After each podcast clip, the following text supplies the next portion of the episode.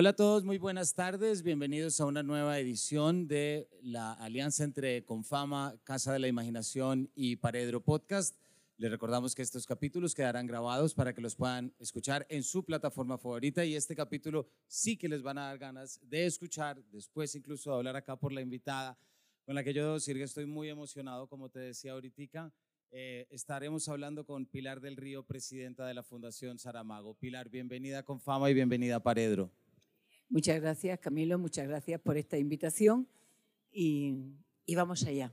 Exactamente. Bueno, vamos a estar hablando, Pilar, sobre este río, la intuición de la isla, que coincide, por supuesto, con Centenario Saramago y que tiene también que ver con la fundación. Pero quisiera que arrancáramos, nos contaras un poquito este libro, de dónde sale, cómo lo entiendes tú. Hay una frase muy bonita que te la estaba diciendo ahorita, y es que tú dices, este libro yo no quiero de ninguna manera interponerme yo entre la relación que tengan los lectores y Saramago. Este es exactamente un libro de lectores y un acto de amor. Pues sí, pensé que no podía ser un libro donde el yo que escribe estuviera presente. Entonces he procurado que, siguiendo las técnicas que aprendimos cuando estudiamos periodismo, contar lo que vemos, lo que sentimos, la luz, las sensaciones, las conversaciones, la anécdota y contarlo todo eso como, como si el lector estuviera viéndolo, procurando trasladar al lector, al lector de Saramago me refiero, porque este es un libro para lectores de José Saramago que quieran acercarse más al universo mágico de la creación. Sí que lo hace y es muy y es muy bonito ese punto de partida que tú pones, sí que retomo, como que no quieres tú interponerte entre las memorias, entre las experiencias lectoras, sencillamente tú quieres acompañar, mostrar lo que fue tu compañía, pero también acompañar todavía a estos lectores que, y además lo haces a través de la, una evocación muy linda de una isla muy bonita como lo es Lanzarote, mm. ¿verdad?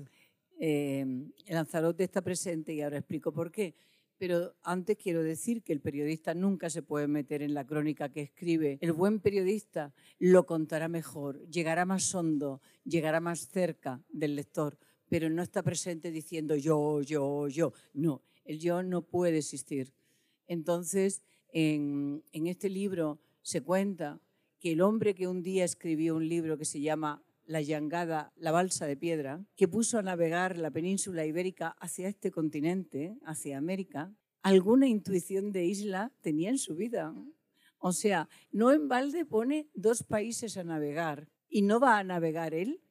Y entonces, de repente pienso que la isla era un destino que, que Saramago tenía y que tal vez el propio Saramago no lo pensó nunca. Pero ahora me parece tan lógico, tan coherente, tan sensato que Saramago acabara en una isla a mitad de camino entre África, América y Europa y que esa isla se convirtiera en un puente, en un lugar de encuentro de distintas voces, de distintas sensibilidades, que, que me parece que José Saramago nació para eso. Son muy bonitas palabras, Pilar, y además hay algo que tú mencionas en algún punto del libro y es, hablas también de con la llegada a la isla de Saramago también fue darle cabida al mar en su vida, que nunca había sido tampoco una persona de mar y esto también supuso no solamente esta cercanía, sino también entrar en la lógica de la isla, porque hay un momento en el que él va a, mm, está en lo que se considera tierra adentro y le dice a alguien, no, aquí se come escabrito. Y dice, si está en la costa, sí come bacalao y está a tres kilómetros de la costa. Esa es una anécdota preciosa que la comentaba con, Juan Gabriel Vázquez y nos partíamos de risa cómo los estereotipos continentales se pueden mm, trasladar a lugares tan pequeñitos. Entonces, un día en un, en un restaurante de la isla, eh, el camarero ofrece carne de cabrito, carne de no sé qué, y Saramago pregunta, ¿y pescado? Y, y, dice el camarero, hombre, pescado, eso mejor en la costa, aquí en el interior estaba a tres kilómetros del mar, desde todas las ventanas se veía el mar, pero claro, era el interior. Muy cómica me parece, porque es como esas combinaciones de mar y montaña, pero en un mundo en miniatura que termina siendo también una isla. Es que todos son islas. Si pensamos bien, América es una isla, solo que más grande. África es una isla, Oceanía es una isla, todos vivimos en islas.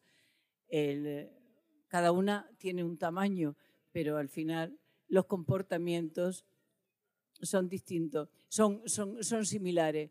Queremos acercarnos a los otros. Si, si nos diéramos cuenta que una isla no separa, sino que posibilita que, que nos comuniquemos por el mar y, tuviéramos esa vocación de encuentro, otro sería el mundo.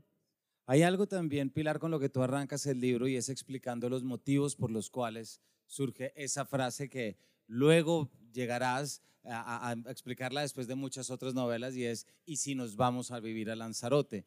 Porque también es una reacción a un libro que es el Evangelio según Jesucristo. Mm. Entonces... Eh, no, es una reacción no a un libro, es una reacción... Sí, perdón, tienes razón. A un político. Exactamente, una reacción a un político que prescribe, o sea, proscribe, prohíbe el libro y ese es el momento en el que también hay algo muy lindo desde la metáfora de ir a la isla, mm. ¿cierto? Y de buscar eh, lo otro. Ocurrió que tres entidades de cultura que tienen poder para eso habían decidido que el Evangelio según Jesucristo fuera a un premio europeo del que nadie había oído hablar y nadie más volvió a oír hablar en la vida. Es decir, era una cosa sin importancia. Pero el hecho sí tenía importancia. El gobierno intervino y censuró una decisión tomada por tres instituciones tipo el PEN Club, la Sociedad de Autores y la Universidad de Lisboa. Entonces, un gobierno no puede intervenir, no tiene poder para eso. Los ciudadanos no votamos a los gobiernos para que censuren. Entonces, eh, ese acto de censura molestó, ofendió a los demócratas portugueses. Y hubo una serie de polémicas, de discusiones en el Parlamento, empezaron a aflorar eh, rencillas partidarias entre unos y otros, y llegó un momento que todo ese ruido a Saramago le aturdía, porque era como un debate de la Inquisición, de repente en el año 1982. Y ahí fue cuando Saramago dijo un poquito de silencio, ¿y si nos fuéramos a Lanzarote? Él no se fue de su país, su país iba donde él estaba y de hecho el presidente de la República le fue a visitar inmediatamente. Saramago no quiso compartir con un gobierno eh, espacio, con un gobierno que había censurado y que luego, años después, no estando ya eh, al frente del gobierno ese político, pidió disculpas a José Saramago. Como tú también lo narras, que se visita también para curar. Antes de seguir, quisiera... Sí, eh, el, eh, Mario Suárez era el presidente de la República, pero no del gobierno. Mario Suárez no podía mm, eh, participar de la censura del partido que estaba gobernando, que era un partido de derechas. Fue el sucesor de ese, de ese gobernante el que, el que luego asumió la responsabilidad de pedir disculpas, porque realmente le hizo daño a su partido, hizo daño a la sociedad introducir en plena democracia un acto de censura.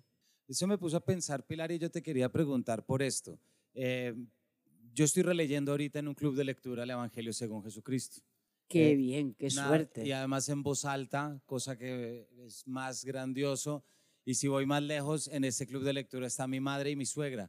Entonces está muy bien de todo, desde de todo punto. Y cuando uno empieza a la relectura, eh, yo tuve una reacción que fue como un agradecimiento que ese libro fue publicado entonces porque es de los libros que a mi juicio difícilmente serían publicados hoy en día. No, difícilmente no, yo creo que casi imposible.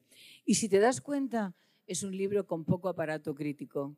A la sociedad todavía le da miedo enfrentarse a ese hecho, a esa reflexión. Sin embargo, las dudas que se expresan en ese libro han acompañado a los seres humanos desde el primer día. Es decir, ¿de verdad Dios existe? ¿De verdad hay otra vida? ¿De verdad no tenemos que tratar de ser felices en la tierra?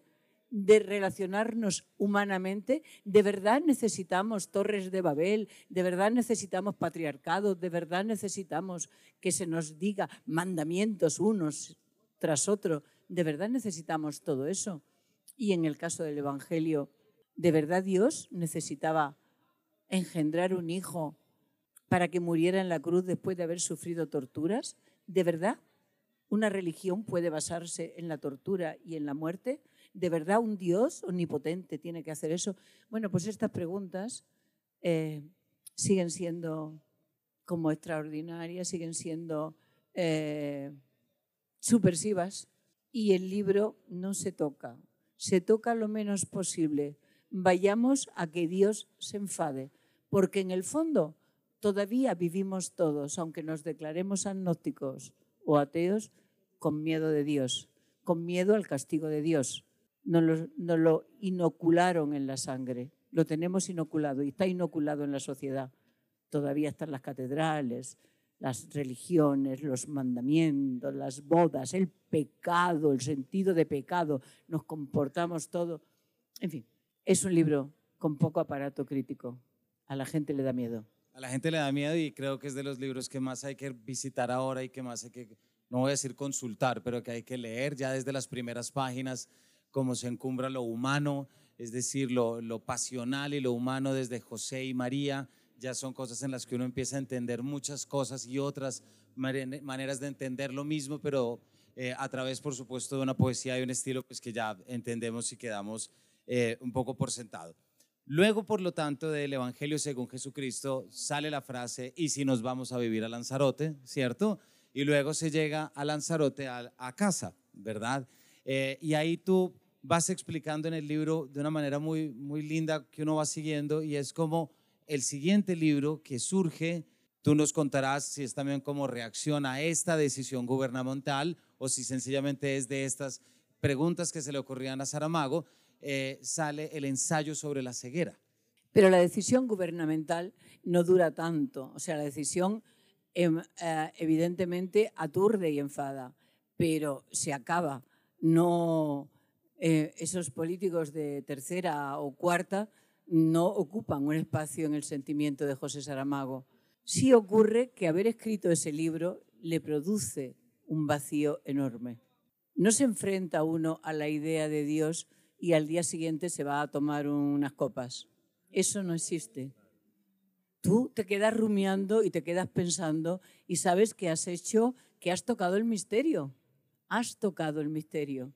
Y también, de alguna manera, José respetaba mucho a sus lectores. Él sabía que ese libro iba a ofender a algunas personas, pero también sabía que la valentía significa enfrentarse a lo humano y a lo sagrado. ¿Por qué no? Pero, por ejemplo, mi madre del Opus Dei jamás leería el libro. Tu madre está en un club de lectura, la mía no. Y, cuando un día le dije, pero mamá intenta leer algo, dice, no, no vaya a ser que me convenza. Entonces, imagínate. Eh, entonces, el vacío de haberse, de haberse enfrentado al misterio, el desasosiego, todo eso le hizo que estuvo un, periodo de tiempo sin escribir. Y cuando empezó a escribir, no podía ser otra cosa que ensayo sobre la ceguera. Es que hay como una secuencia lógica.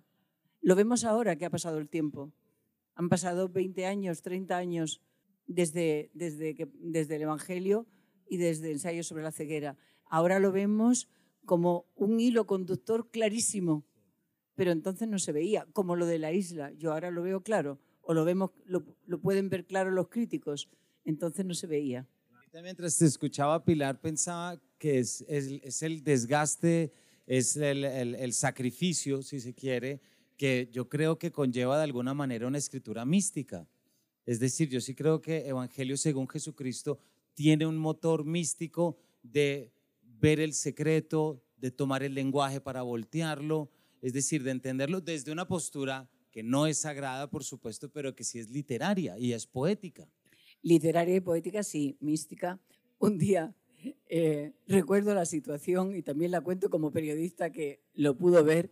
Frankfurt, Feria del Libro, bajando unas escaleras automáticas y el presidente de la República que había ido, porque aquel año, tal como aquí, en Medellín la feria está dedicada a Portugal, aquel año la feria estaba dedicada a Portugal.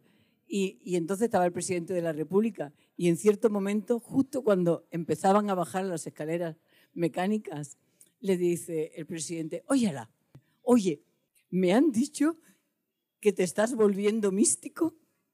Y, y José, ¿qué? ¿Místico yo? a Mario Soares le habían llegado noticias de que José estaba escribiendo en la altura el Evangelio según Jesucristo. Evidentemente no se estaba volviendo un místico, aunque leía la poesía mística y podía leer a los místicos, pero él no era un místico, él era un humanista que pensaba, reflexionaba, usaba la razón y la conciencia y, el misticismo. Incluso cuando leía a San Juan de la Cruz o cuando leía a Santa Teresa de Jesús, considerados poetas místicos, él los leía desde un punto de vista humano y explicaba humanamente los anhelos, las ansiedades, incluso las levitaciones. También yo decía en plan de broma, qué buen orgasmo estaba teniendo Santa Teresa cuando levitaba. Y a lo mejor No, pero es verdad que la, sí, que no, no lo convierte en un místico, pero sí es un camino de, tensar el lenguaje. Y, eso sí es característico de lo místico, digámoslo así. y de lo poético. Y de lo poético, exactamente. Em, cuando tú empiezas a contar, Pilar, que arranca la escritura de ensayo sobre la ceguera, em, no solamente con ensayos sobre la ceguera, sino con muchos otros libros, también traes las circunstancias y los momentos muy cotidianos en los que de repente a José Saramago se le cruzaba la pregunta y decía, ¿y si todos somos ciegos? Y lo dices, estaba esperando un, plato, un bacalao mm. sentado en un restaurante y de repente nos hablas de igual manera como aparecen las otras mm. preguntas. Yo como lector sentí que eso es muy refrescante en tu novela porque de alguna manera, y esto es un juicio de lector, pero no tenemos que irnos por allí, pero cuando uno lee a José Saramago hay algo increíblemente cotidiano, accesible que está como al estirar la mano por el estilo que tiene. Yo siento que esa es una de las cosas más bonitas que están desarrolladas en tu libro. Traté de que, de que fuera un libro mm, de cercanía, hemos dicho antes, para lectores de Saramago, pero que también tuviera un poco de servicio. El periodismo también es servicio público. Entonces pensé, claro, las preguntas iniciales, las circunstancias en las que se escribían los libros, y, mm, y sí, cuando le dieron, después del premio Nobel, algunas personas se preguntaron, algunas personas con una capacidad enorme para la maldad y con, tribuna pública para expresarla, vamos a ver hasta dónde llega el izquierdismo de José Saramago, ahora que es Nobel, vamos a ver qué hace. Esas tonterías que dicen algunos patricios nuestros cuando no pueden decir nada que construye, entonces destruyen. Entonces, yo creo que de ahí le vino a, José Saramago la idea de escribir La caverna. Y la pregunta perfectamente podía ser, ¿y si no fuéramos ciudadanos, sino consumidores? ¿Y si no tuviéramos capacidad para consumir? ¿Tenemos lugar en el mundo? Es que a lo mejor no tenemos, ¿eh? Y a lo mejor somos millones y millones y millones de personas las que no tienen capacidad para consumir. Y esas personas están sobrando. Y escribió La caverna para explicar eso y para reflexionar sobre eso. Y si no muriéramos nunca, y escribió Las intermitencias de la muerte. Y... Mm, El hombre duplicado, y si hubiera alguien idéntico a uno. Ese es un libro que os interesa a los hombres y a mí no me interesa. Si tuviera la cantidad han hecho una película fantástica, Enemy, sobre ese libro. Un, un actor canadiense y con un protagonista magnífico cuyo nombre no sería capaz de reproducir en este momento, pero que es uno de los actores más conocidos norteamericanos. Han lo han montado en obras de teatro en no sé cuántos países. Han hecho una ópera. Es que os interesa muchísimo ese libro a los hombres y los hombres todavía seguís controlando mucho el poder, el poder de, gestionar, el poder de proponer, el poder de realización. Y sí, yo no entiendo que un hombre no pueda vivir con alguien semejante. Las chicas nos parecemos tanto unas a otras, nos eh, compartimos la, la, ropa, nos peinamos más o menos igual. Oye, no tenemos nunca ningún problema. Pero no, no sé si... sí, esto, esto, que te estoy diciendo es tan de por tierra que no merece ni un segundo de comentario. Sin embargo, el libro de José Saramago son 300 folios y ha merecido una atención crítica extraordinaria. Yo creo que los humanos, los hombres, estáis un poco locos. Pilar, ya llegamos, por lo tanto, a Lanzarote. Se empieza la escritura de ensayo sobre la ceguera, pero hemos pasado por alto otro elemento y otro espacio fundamental de tu libro, que es la casa, ¿cierto? Es decir, es porque ya ahí tú vas a empezar luego a contar y a recordar y a traer una cantidad de cosas sobre las que iremos ahorita. Pero ¿por qué no nos cuentas un poquito lo que fue, supuso la llegada, las dos naves, si no estoy mal, los dos espacios, luego la biblioteca y después el estudio en el segundo piso desde donde José Saramago veía el mar? Has leído el libro, pero yo no te estoy examinando. Respondes tú solo, ¿eh? Me, me sale la pregunta. No, pero hay que dar la pregunta con respuesta. O sea, gracias. Em, José Saramago nunca había tenido una casa en propiedad. Tenía 70 años, poco más, y nunca, porque siempre había sido pobre. Y la primera casa que tuvo en propiedad era eh, una parcela de una hermana mía que vivía en Lanzarote, a la que habíamos ido a visitar. Y su marido arquitecto es el que hizo la casa y en seis meses, y se llama a casa, es decir, la casa en portugués, porque era la, o sea, no podía haber otra, y era la única, era la que tenía, o sea, era como el proyecto de, de vida. Y era una casa difícil de guardar, que se puede visitar ahora mismo, porque tenía muchas puertas, mucho aire, eh, espacios compartidos, eh, jardines de delante y detrás con, con mi hermana. Y, y era una casa eh, con unas dimensiones, es una casa con unas dimensiones modestas porque es lo que permitía la ley construir en esa parcela, estaba todo muy reglamentado y mm, sin embargo dio para que pasara por allí mucha gente y dio para compartir momentos magníficos. Es decir, que, que, los seres humanos y las casas podemos ser como las pastillas de chicle. Podemos eh, ampliarnos y, y, dar cabida para muchos sueños. Ahorita decías cuando, cuando arrancamos como em, José y tú se fueron de Portugal, pero luego Portugal fue a la casa, ¿cierto? Y algo que se lee a lo largo del libro es ese principio de hospitalidad en la casa, mm. ¿verdad? Y nos recuerdas encuentros desde María Kodama, pero también Ernesto Sábato, ¿cierto? Eh, actores, políticos, músicos, eh, debía ser un, un, ambiente muy sugerente y también muy... Que se trabajaba, ¿eh? Lo que pasa que, claro, el mes tiene 30 días y, y, se trabajaba mucho, pero a veces también venían amigos, que son lo que se cuenta. Contado en pocas páginas, parece que aquello era un... Estábamos aturdidos. No, no, no. Em, hay anécdotas preciosas de las visitas de esas personas, de Carlos Fuente, que se quedó atrapado en una habitación y tuvo que saltar por la ventana. Y José Saramago luego le decía, pero ¿cómo es posible? Has hecho esa proeza y no te has arrugado los pantalones. Que eres un gentleman, lo sabíamos, pero hasta ese nivel. En fin, eh, sábado, que casi se callaba cuando estaba eh, Saramago hablando. Era tenía una timidez natural, pero cuando se iba nos lo contaba todo a quienes nos quedábamos en la cocina fregando los platos. Él se quedaba con nosotros y ahí se explayaba y nos contaba su vida, su pasado, sus aventuras. Em, hubo una escena muy bonita con, con Bernardo Bertolucci.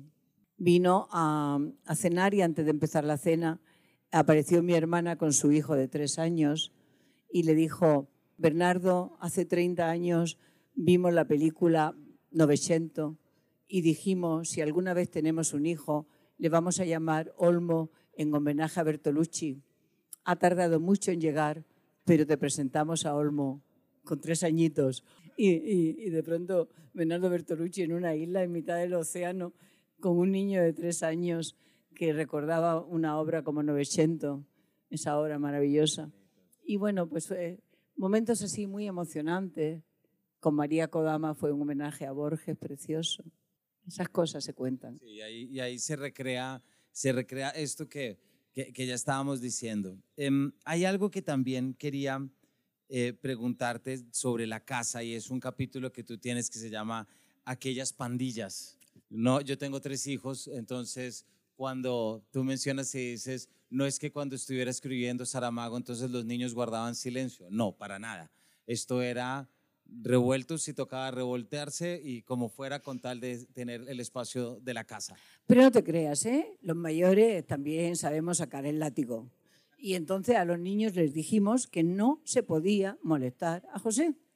O sea, eran mis amigas que algunas de ellas habían tenido hijos tardíamente y nos reuníamos en casa y aquello era una locura. Entonces, uno de los niños, su padre se acaba de morir. Y, y el niño bueno, comprendimos que Freud tenía razón y lo de la figura paterna la iba buscando por la vida.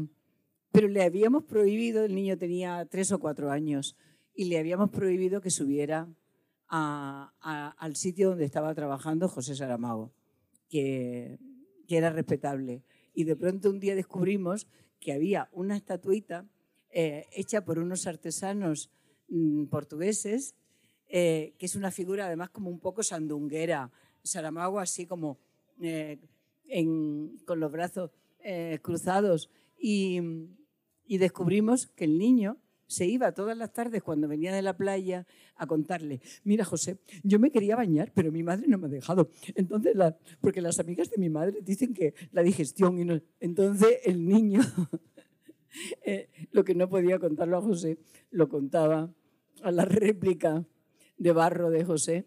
Y sí, esos niños ya son todos mayores, están por el mundo, uno vive en Japón, otro vive en China, eh, otros están casados. Em, fueron el ruido necesario, el ruido humano necesario para saber siempre que formamos parte de una, de, una comunidad con todas estas cosas. Es decir, estaba bien que, hubiera gente diversa y que, y que entre esa gente diversa hubiera, hubiera gente menuda.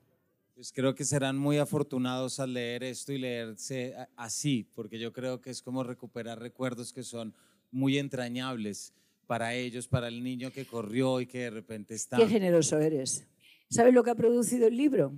Pues hablas más de fulanito que de menganito. Pues a mí no me citas. Pues aquella anécdota. Y yo, por Dios, perdón, perdón, escribid vosotros vuestras memorias, por favor. Encima de todo con reproches. No ponen mi apellido. Así. ¿Verdad has tenido reclamos de ese tipo? ¿No me incluiste?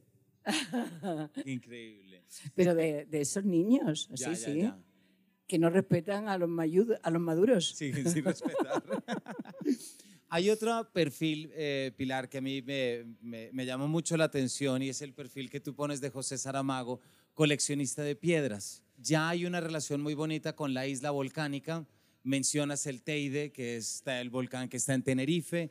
Eh, luego también mencionas el volcán Cuervo, que está en Lanzarote, si no me está fallando la, eh, geografía. Eh, el reconocimiento, como arrancaste a la, estatua y a la, a la balsa de piedra, con lo que arrancamos, para luego saber que él se llevaba piedras y que las coleccionaba. Me recordó muchísimo a, a este poeta surrealista, pues a este surrealista Roger Caillois, que era el obsesivo de las piedras ah, y las coleccionaba y encontraba formas y figuras.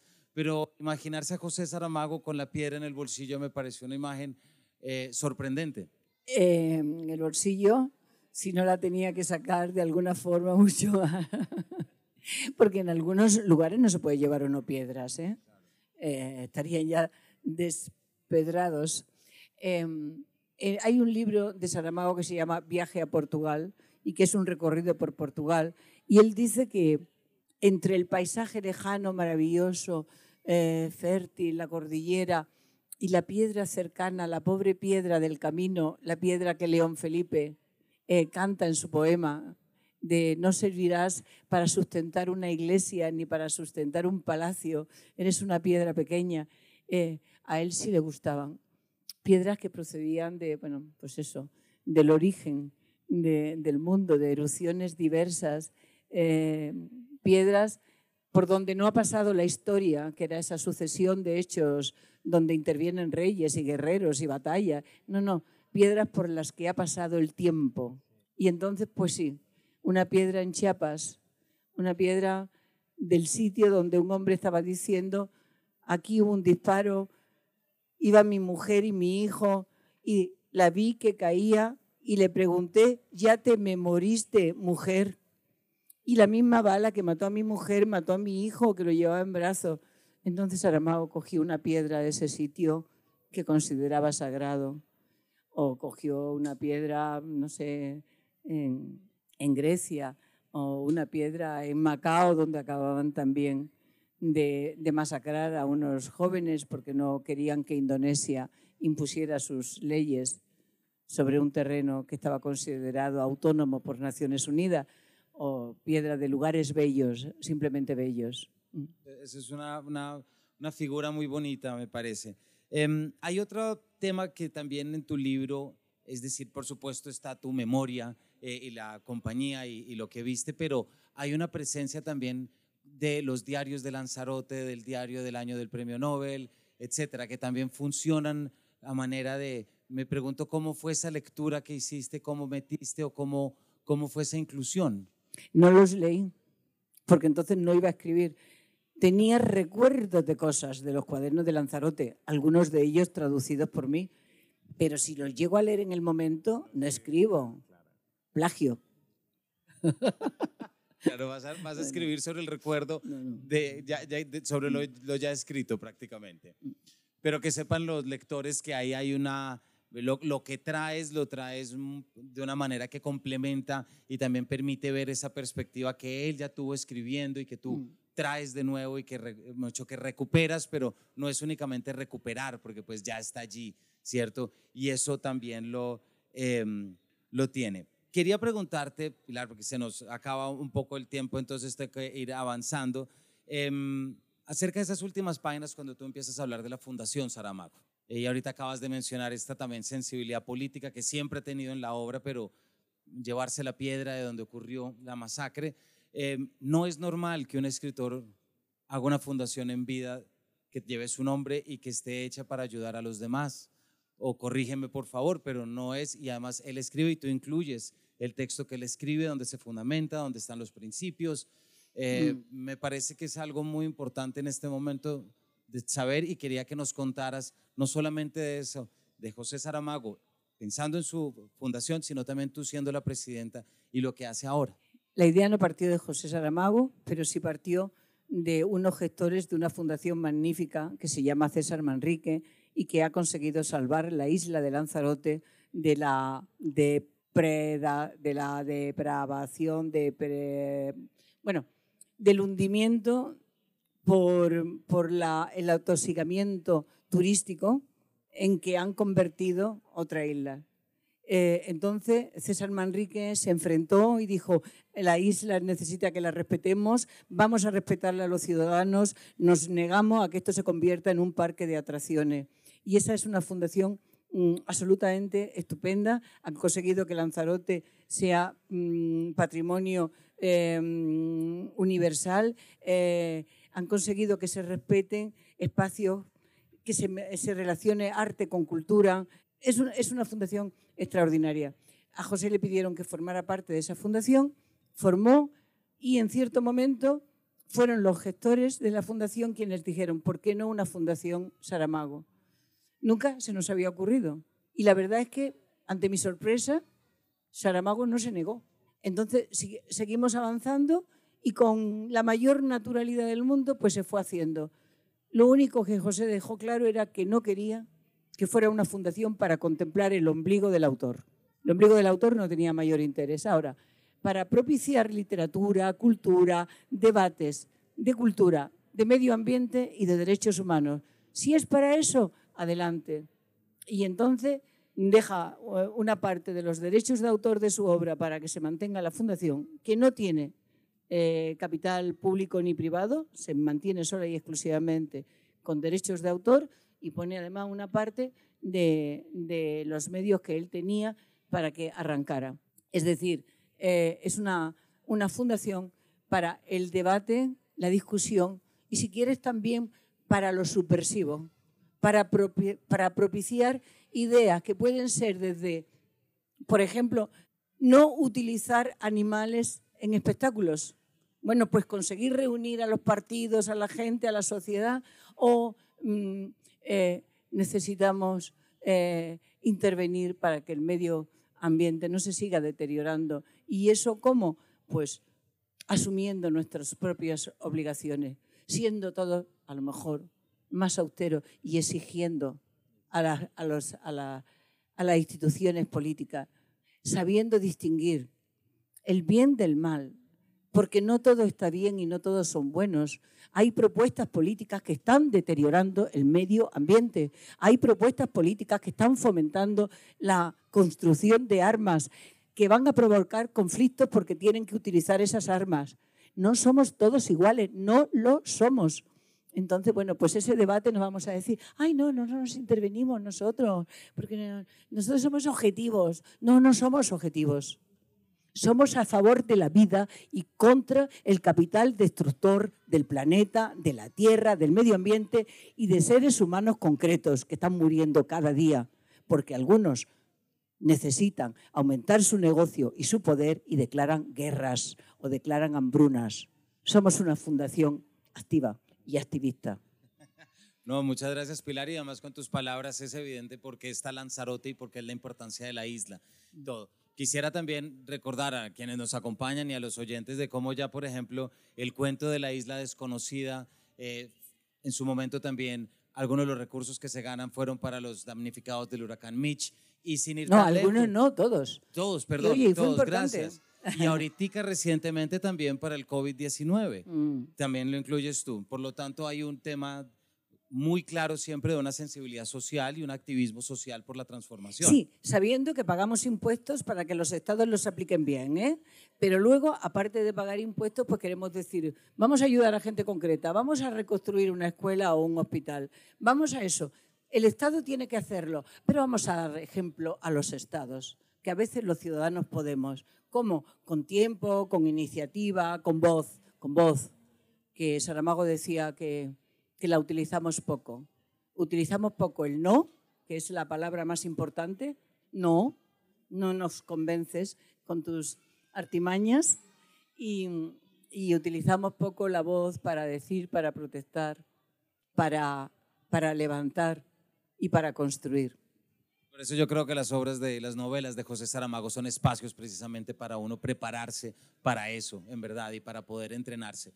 Em, la fundación, y ya con esto quiero cerrar porque de hecho es un amigo quien me pidió el favor, la fundación yo creo que habla también de alguna manera, Pilar, sobre la relación que tuvo José Saramago, que tienes tú con los lectores de José Saramago, ¿verdad? Eh, este es un amigo que leyó a José Saramago el ensayo sobre la ceguera y le transformó la vida, escribió su tesis de pregrado sobre esto y logró en su momento a través de Pilar Reyes enviársela y recibió una nota de José Saramago agradeciéndole su lectura y diciéndole que estaba libre de los academicismos que tanto aburrían.